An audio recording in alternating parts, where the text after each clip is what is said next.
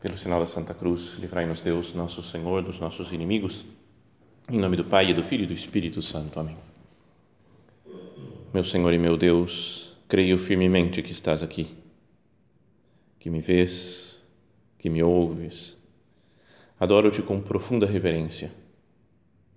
Peço-te perdão dos meus pecados e graça para fazer com fruto este tempo de oração. Minha Mãe Imaculada, São José, meu Pai e Senhor, meu anjo da guarda, intercedei por mim.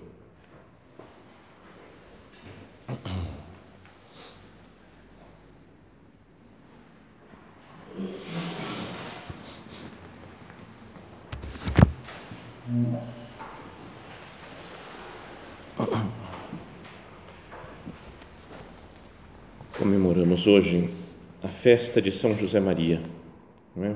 nosso fundador, nosso padroeiro, podíamos dizer, e que faleceu num dia como hoje, há 45 anos. E a igreja quis, como faz com, com muitos outros santos né, da história, que o dia dele, o dia de se comemorar a memória desse santo, fosse precisamente no dia do seu dias natalis, né, no dia do seu nascimento, dia do seu nascimento para o céu, para a vida eterna. Então, hoje, ao começarmos né, a nossa oração, queria que procurássemos, cada um de nós, né, fazer oração, olhar para nosso Senhor Jesus Cristo, né, conversar com Ele, tendo como pano de fundo a vida de São José Maria, do nosso Padre, para aprender dele. O que eu posso tirar da vida santa de São José Maria para, para que influencie na minha vida de hoje. Mas gostaria de meditar de uma forma diferente, não só pegando as virtudes dele, falando, ele fez isso, ele fez aquilo, ele conseguiu tal coisa, realizou aquela outra façanha, mas meditar de uma maneira como ele gostava de pensar na vida dos santos. Ele dizia assim, ó, nunca me agradaram essas biografias de santos que, com toda ingenuidade, mas também com falta de doutrina, nos apresentaram as façanhas desses homens como se tivessem sido confirmados na graça desde o seio materno. E tem mesmo, de fato, contam essas histórias né, antigas, mais, mais de livros antigos, de algum santo que fazia penitência desde pequeno, que não mamava sextas-feiras, por exemplo, para fazer sacrifício, ou que já via anjos, quando, quando era criança e conversava com os anjos. Mas mesmo assim, mesmo que não seja desse estilo de biografia, mesmo as atuais, a gente às vezes lê coisas, né? ele falou, a família dele foi criado num lar cristão, um ambiente cristão que lhe deu formação e fortaleza por toda a sua vida. Então ele amou a Deus desde o começo da sua existência. E às vezes a nossa vida não é assim. Pode ser de um ou de outro que nunca aprendeu nada em casa sobre Deus, sobre religião. Às vezes falam, né? Esse santo que ele foi perseguido por todo mundo, de dentro e de fora da igreja, mas ele aguentou firme e foi sempre fiel, nunca teve nenhuma reclamação de ninguém da igreja e ninguém da sua, dos que o atacavam, porque ele sempre soube calar, unindo o seu sacrifício de Cristo. E a gente fala, meu Deus, já não dá, né? porque cada vez que eu brigo, que eu reclamo das coisas. Não, então, que ele demonstrou uma fortaleza tremenda na doença. Quando estava numa doença super grave, ele aguentou e abraçou com uma cruz de nosso Senhor e nós, às vezes, morrendo de medo né, de pegar uma doença, um coronavírus, um, o que, que quer que seja. Então, será que na, quando nós olhamos para a vida dos santos, nós não ficamos focando precisamente nessas coisas em que eles foram extraordinários? A gente gosta de ver até milagres que fizeram, né, ou coisas super heróicas que realizaram, até mesmo nos processos de canonização falam chega um momento que a pessoa se torna venerável é? e é quando é reconhecidas as suas, são reconhecidas as suas virtudes heróicas. E a gente imagina uma heroicidade sempre em todos os momentos em todas as circunstâncias. Fica admirando o santo mas olhando para si mesmo e falando meu Deus eu posso esquecer já desse negócio de santidade. Porque o que eu fiz até aqui tantos defeitos tantas misérias, tantas fraquezas. Não dá. Né? Então, se nós fizermos uma meditação sobre a vida de São José Maria, falando só as coisas, falando, ele foi top nisso daqui, conseguiu isso e fundou a obra, foi super fiel à vontade de Deus e conseguiu e atraiu a Deus milhares e milhares de pessoas e, e, e aguentou os sofrimentos da Guerra Civil Espanhola e passou fome, mas sempre sem desanimar e foi para frente, fez isso e fez aquilo, expandiu o Opus Dei em todos os continentes. E quando morreu 60 mil pessoas né, estavam eram da obra e, e, um terço do episcopado mundial pediu a sua canonização. Você fala, são fatos né? mas se eu fico só nisso. Eu desanimo eu falo, meu Deus, eu não faço nada. Então o santo fica sendo uma pessoa para se admirar mas não para imitar não para ser um caminho né, para nós, no fundo, a imitação de nosso Senhor Jesus Cristo. Por isso ele mesmo falava: nunca me agradaram essas biografias de santos, que com toda ingenuidade, mas também com falta de doutrina, nos apresentavam as façanhas desses homens como se tivessem sido confirmados na graça desde o seio materno. Não. As verdadeiras biografias dos heróis cristãos são como as nossas vidas, ele dizia. Lutavam e ganhavam lutavam e perdiam. E então, contritos, voltavam à luta. A vida de todos os santos, a vida do nosso Padre, né, de São José Maria, e também a nossa, é assim, é uma luta contínua por procurar fazer a vontade de Deus. Às vezes conseguimos com a ajuda da graça, às vezes mesmo Deus ajudando, nós desistimos, fugimos, das coisas que nos custam. O nosso padre teve que lutar muito na sua vida. Sentia as mesmas dificuldades que nós sentimos. Não é? Talvez tivesse alguma coisa diferente na sociedade, mas tinham as suas dificuldades, as suas facilidades e dificuldades na época dele. Nos anos 20, quando fundou o Opus Dei, 30, 40, até 75, né, quando ele viveu, tinha um certo ambiente na, na, no mundo, primeiro um ambiente depois na Espanha, quando ele morava, depois em Roma. Mas nós também temos o nosso ambiente, em algumas coisas ajudam, em outras coisas atrapalham. Não podemos ficar olhando né, para o passado como se fosse uma época maravilhosa, né, época de ouro. Oh, aquela época sim Aí sim que o pessoal, a igreja era forte, era poderosa, né? a gente, nossa, não tinha esse negócio de disso ou daquilo que eu posso reclamar, me queixar. Não, lá aquela época era boa. Quase como que dizendo que pela formação que recebeu quando era pequeno, São José Maria já nasceu meio inclinado à santidade. Né? Quando era pequeno, o que você quer? Eu quero ser santo. Não era assim, né? Ele e falavam para ele de ser padre, ele falou, não quero saber de ser padre, queria ser arquiteto, e depois Deus vem e muda os planos dele, como acontece com cada um de nós. Né? Procuremos imaginar como que foi a vida de São José Maria. Pensando naquilo que ele falava também num ponto de caminho, os santos não foram seres disformes, casos de estudo para um médico modernista. Foram e são normais, de carne, como a tua, e venceram. Que cada um de nós procure na, na oração agora, pessoal, pensar em quais são as minhas dificuldades, quais são as minhas fraquezas maiores, os pecados em que eu caio com mais facilidade.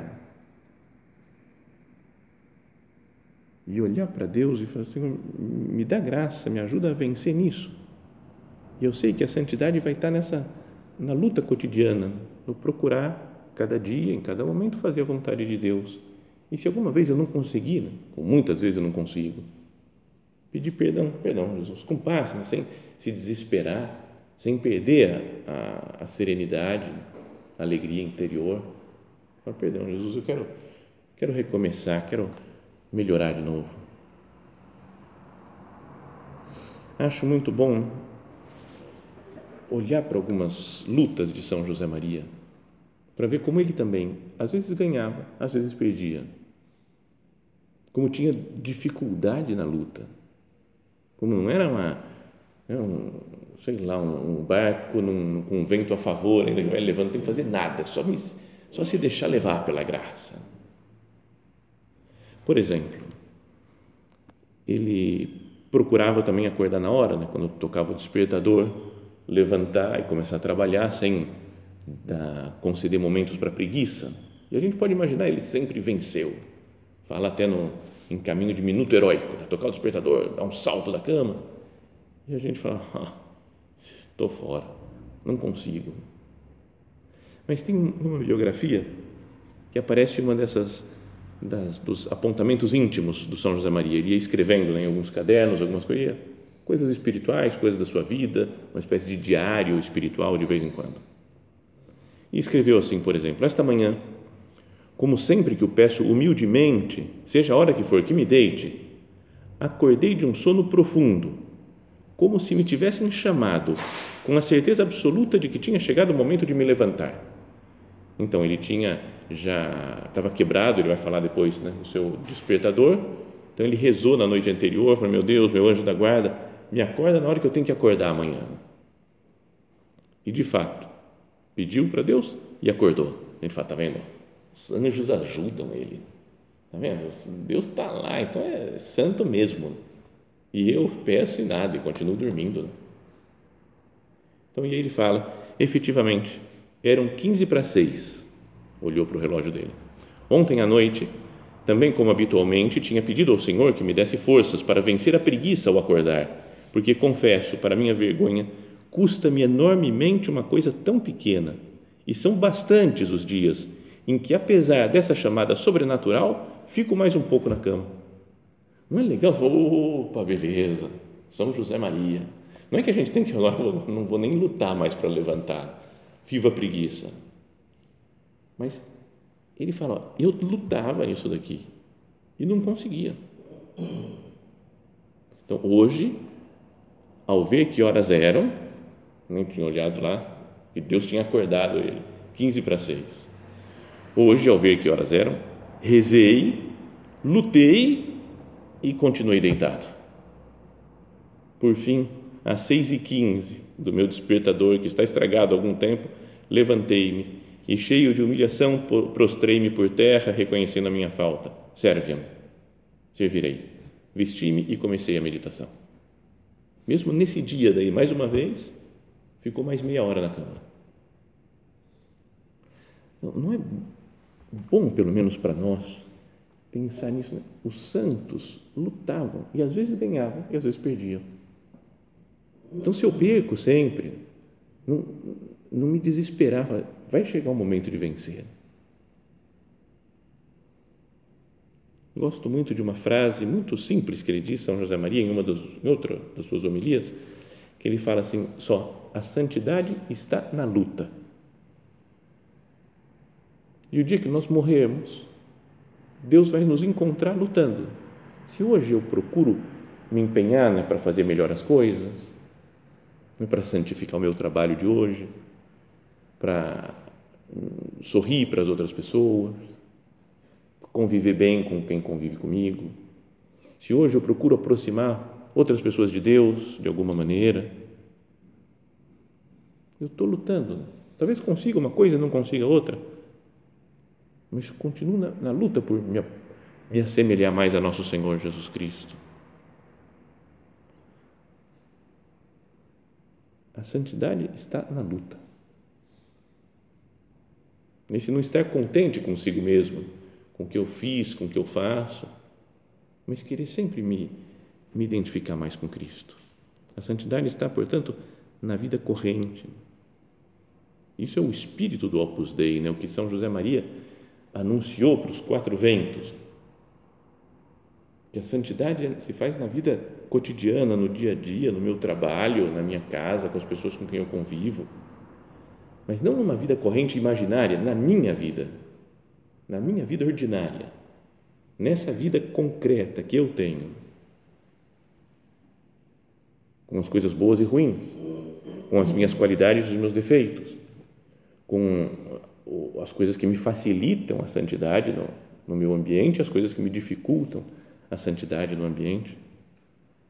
Na vida atual que eu tenho, Deus me espera. Conhecida aquela, aquela homilia famosa na Universidade de Navarra, foi até dado um título para ela, está publicada, né? Amar o mundo apaixonadamente, em que o nosso padre fala: Deus nos espera cada dia no laboratório, na sala de operações de um hospital, no quartel, na cátedra universitária, na fábrica, na oficina, no campo, no seio do lar e em todo o imenso panorama do trabalho.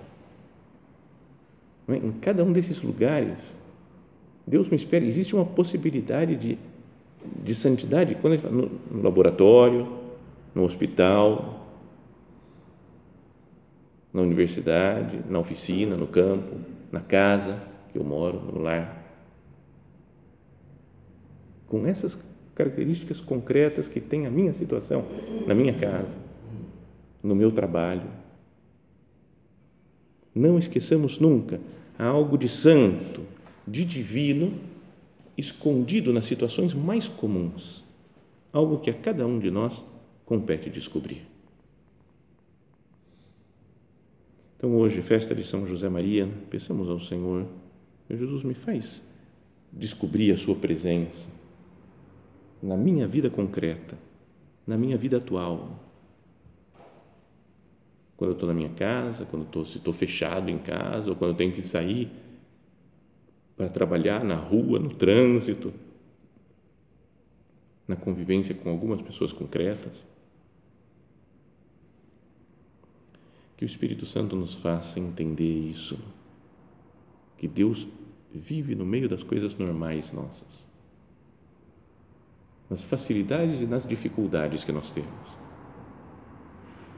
e que Ele nos transforme como transformou os apóstolos ao vir no dia de Pentecostes. Mas também, até mesmo dos apóstolos, a gente pode olhar e falar, eles eram fracos, parecia meio, não conseguiam captar a vontade de Deus, né, as palavras de Cristo, mas depois que veio o Espírito Santo, aí sim, saíram, pregaram, converteram a multidão. Real, é verdade isso. Eram medrosos, eram invejosos, e depois que venha o Espírito Divino, no dia de Pentecostes, eles saem né, com coragem, falando de Deus, converte aquelas pessoas, mas continuam com as suas misérias. Continuam fracos. O Espírito Santo atua de fato neles para converter a igreja, fazem um apostolado tremendo. Mas, por exemplo, São Paulo, São Pedro, está comendo junto com os pagãos ele, São Barnabé, tudo gente top. Quando de repente chegam alguns cristãos da linha lá dos judaizantes, os que achavam que não podia comer, comer se misturar com os pagãos, então eles deram uma, uma disfarçada, fizeram de conta que não estavam comendo e são repreendidos duramente por São Paulo. Falaram, vocês se comportam assim, como pagãos, e agora querem que os, todo mundo seja como os judeus. Então, mas pense, ele, ele já era o chefe da igreja, São Pedro. Ele tinha recebido o Espírito Santo, tinha se convertido, né? Simão, filho de João, tu me amas. Tu sabes tudo, tu sabes que eu te amo, apacenta as minhas ovelhas. Tinha refeito toda a sua vida, falou: Vou me entregar a Cristo de verdade, agora, agora você de Deus. E mesmo assim continua com as suas dificuldades. Às vezes olhamos para a história né, da, dos santos, quase como um negócio que eles superavam todas as dificuldades que tinham. Então, no começo da obra, por exemplo, tem uma história de um dos foi o, ele foi diretor do primeiro centro praticamente do Opus Dei que teve e se chamava Dom Ricardo Fernandes Vallespin. Então fala que um dia ele estava com os os livros de contas para ver se tinha dinheiro, se não tinha dinheiro, mas não era por computador, obviamente, na década de 30. Então, tudo anotando, escrevendo as coisas que tinha entrado, coisas que tinha saído, gastos que tinha que fazer, coisas fixas. Então foi colocando lá, e então a gente imagina sem dinheiro. E fala: o que, que ele fez? Então ele rezou, pediu graça para Deus e veio alguém, doador escondido, e resolveu os problemas porque ele teve fé. Não é essa a história. A cena seguinte dele preocupado é ele chorando e borrando aquele negócio que ele tinha escrito já. Então até nem tinha mais o controle quase, porque chorou em cima do negócio. Eu não sei o que fazer. Depois pode ter sido um santo, né? Como os primeiros do Opus Dei. Então, a vida real é real.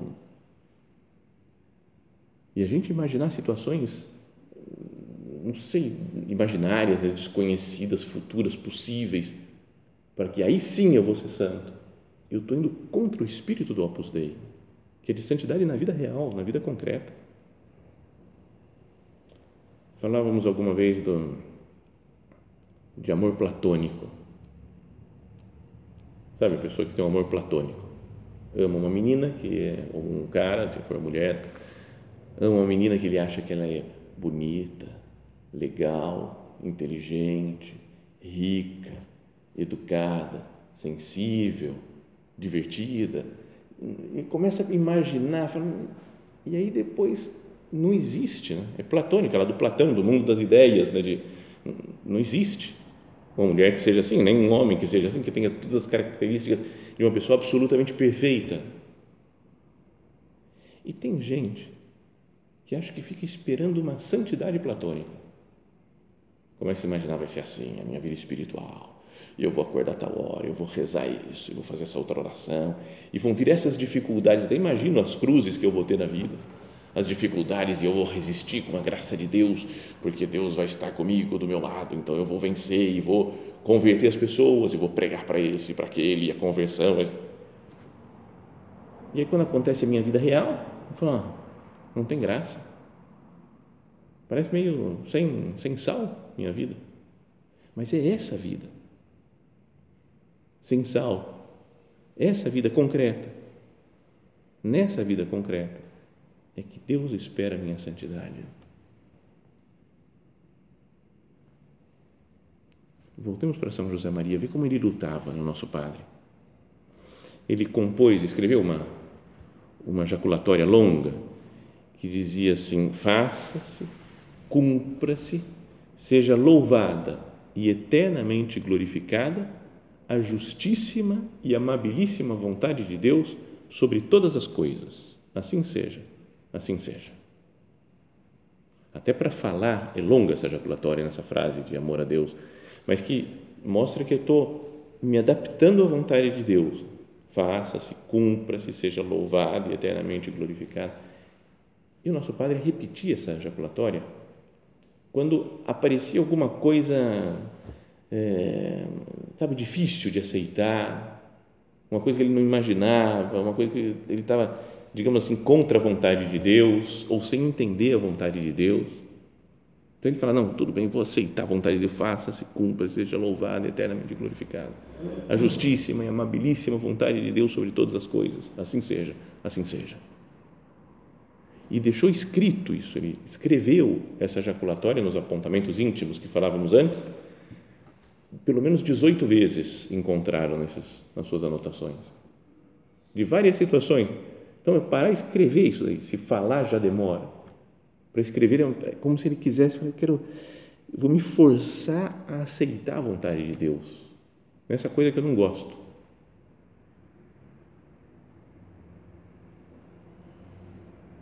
a sua luta era constante. A gente fica, às vezes, com alguns episódios sobrenaturais da sua vida que aconteceram, mas nos esquecemos de outros, outros momentos, entre aspas, nada sobrenaturais. É sobrenatural tudo, porque Deus é que está atuando na nossa vida. Mas, por exemplo, quando ele teve aquela revelação sobre a filiação divina, num bonde, Deus escutou Deus falando: Tu és meu filho, tu és Cristo e ficou umas duas horas em oração elevadíssima. Mas o que a gente não lembra é que um pouco antes ele fala, ele escreve que ele tinha passado meia hora numa igreja e não conseguiu rezar nada. Ele estava viajando com a cabeça, pensando uma coisa, pensando em outra, não conseguia se concentrar, como acontece com a nossa vida também.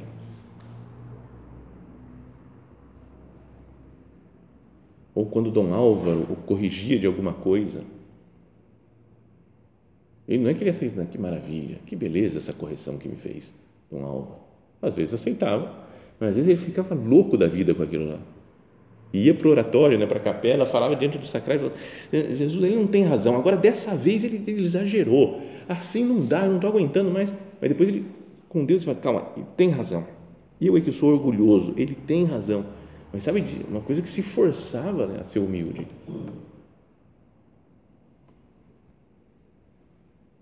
Outras histórias, quando ele tem que dominar o temperamento e pedir perdão. Conhecida a história de 1955. Tinha uma das pessoas que morava com ele, lá, um dos seus filhos espirituais, né, chamava Fernando Acaso. Chegou, encontrou nosso padre, estava com outras pessoas e, e o nosso padre perguntou para ele, Fernando, você já comprou os móveis que você tinha que comprar? Tinha dado um encargo lá para ele comprar móveis na época. Ele falou, não, padre, sabe o que, que é? É que eu não... E ele falou, para com esse negócio, você trouxe ou não trouxe? Comprou ou não comprou? Não, padre. E aí nosso pai falou, vocês têm que parar com esse negócio de ficar enrolando para falar, é sim ou não, não pode esse negócio de ficar fica dando explicações para não sei. Quando eu estava falando isso, parece que chegou Dom Álvaro na sala e falou, ô Fernando, por, por sinal, já, o, de, o dinheiro já está lá no banco, agora você já pode comprar os móveis. Ele não comprou porque não tinha dinheiro na casa. E o nosso padre, na hora, falou: Perdão, perdão, desculpa, eu que estou errado. Eu vim explicando você, dei bronca em você, falei, mas eu estou errado, eu peço perdão e você mostrou muita humildade agora de aceitar isso daqui, que eu te dei uma bronca sem razão e eu que estou errado, perdão.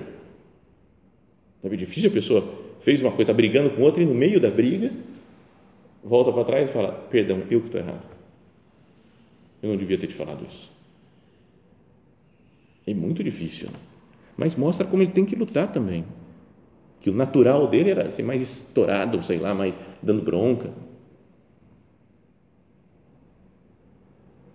E depois, só para terminarmos a nossa meditação, que nós queremos ser santos por imitar nosso Senhor Jesus Cristo, não por imitar outras pessoas.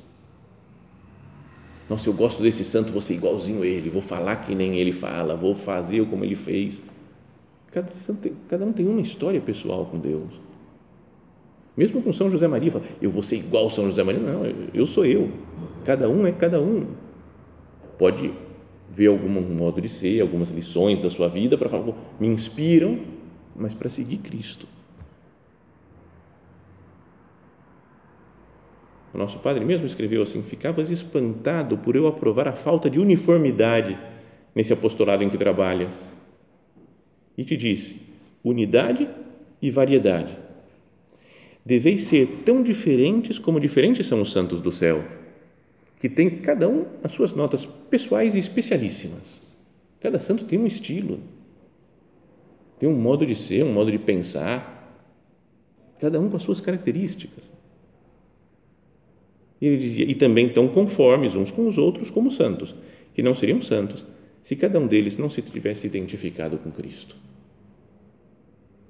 Então, meu Deus, que eu não queira imitar outras pessoas, que eu não tenha meus ídolos na terra, que eu jogo incenso para eles, falo, esse daqui é demais, esse é um santo, esse daqui eu vou fazer como ele faz. Só Cristo Posso olhar o exemplo de outras pessoas, de outros santos, para me inspirar no segmento de nosso Senhor. Mas quem eu quero imitar? Só Cristo. Termino também com uma frase de São José Maria. Não nos enganemos. Se na nossa vida contamos com o nosso brio e com vitórias, devemos também contar com desfalecimentos e com derrotas. Essa foi sempre a peregrinação terrena dos cristãos, mesmo dos que veneramos hoje nos altares. Lembramos-nos de Pedro, de Agostinho, de Francisco. E aí ele fala aquela frase que citávamos no início. Nunca me agradaram essas biografias de santos que, com toda ingenuidade, mas também com falta de doutrina, nos apresentavam as façanhas desses homens como se tivessem sido confirmados na graça desde o seio materno. Não, as verdadeiras biografias dos heróis cristãos são como nossa, as nossas vidas. Lutavam e ganhavam lutavam e perdiam, e então contritos voltavam à luta. Não nos estranhe sermos derrotados com relativa frequência, geralmente ou até sempre, em matérias de pouca importância, que nos ferem como se tivessem muita. Se há amor a Deus, se há humildade, se há perseverança e tenacidade na nossa luta, essas derrotas não terão excessiva importância, porque chegarão as vitórias, que serão glória aos olhos de Deus. Não existem fracassos quando nos portamos com intenção reta e com o propósito de cumprir a vontade de Deus, contando sempre com a sua graça e o nosso nada. Isso fizeram os santos. Lutaram com as poucas forças que tinham, contando com a graça de Deus. Vamos terminar pedindo ajuda para São José Maria, né? que nós, olhando para o seu exemplo, foquemos em Cristo, imitemos Cristo. E uma das coisas que ele dizia, né, que ele tinha, que poderiam imitá-lo nisso, São José Maria, na sua devoção a Nossa Senhora. Então, junto com Maria Santíssima, vamos e São José Maria, vamos olhar para Jesus e pedir a Ele, né? Senhor, é, é, Padre, Mãe, me faz imitar com todas as minhas forças o Seu Filho Jesus Cristo.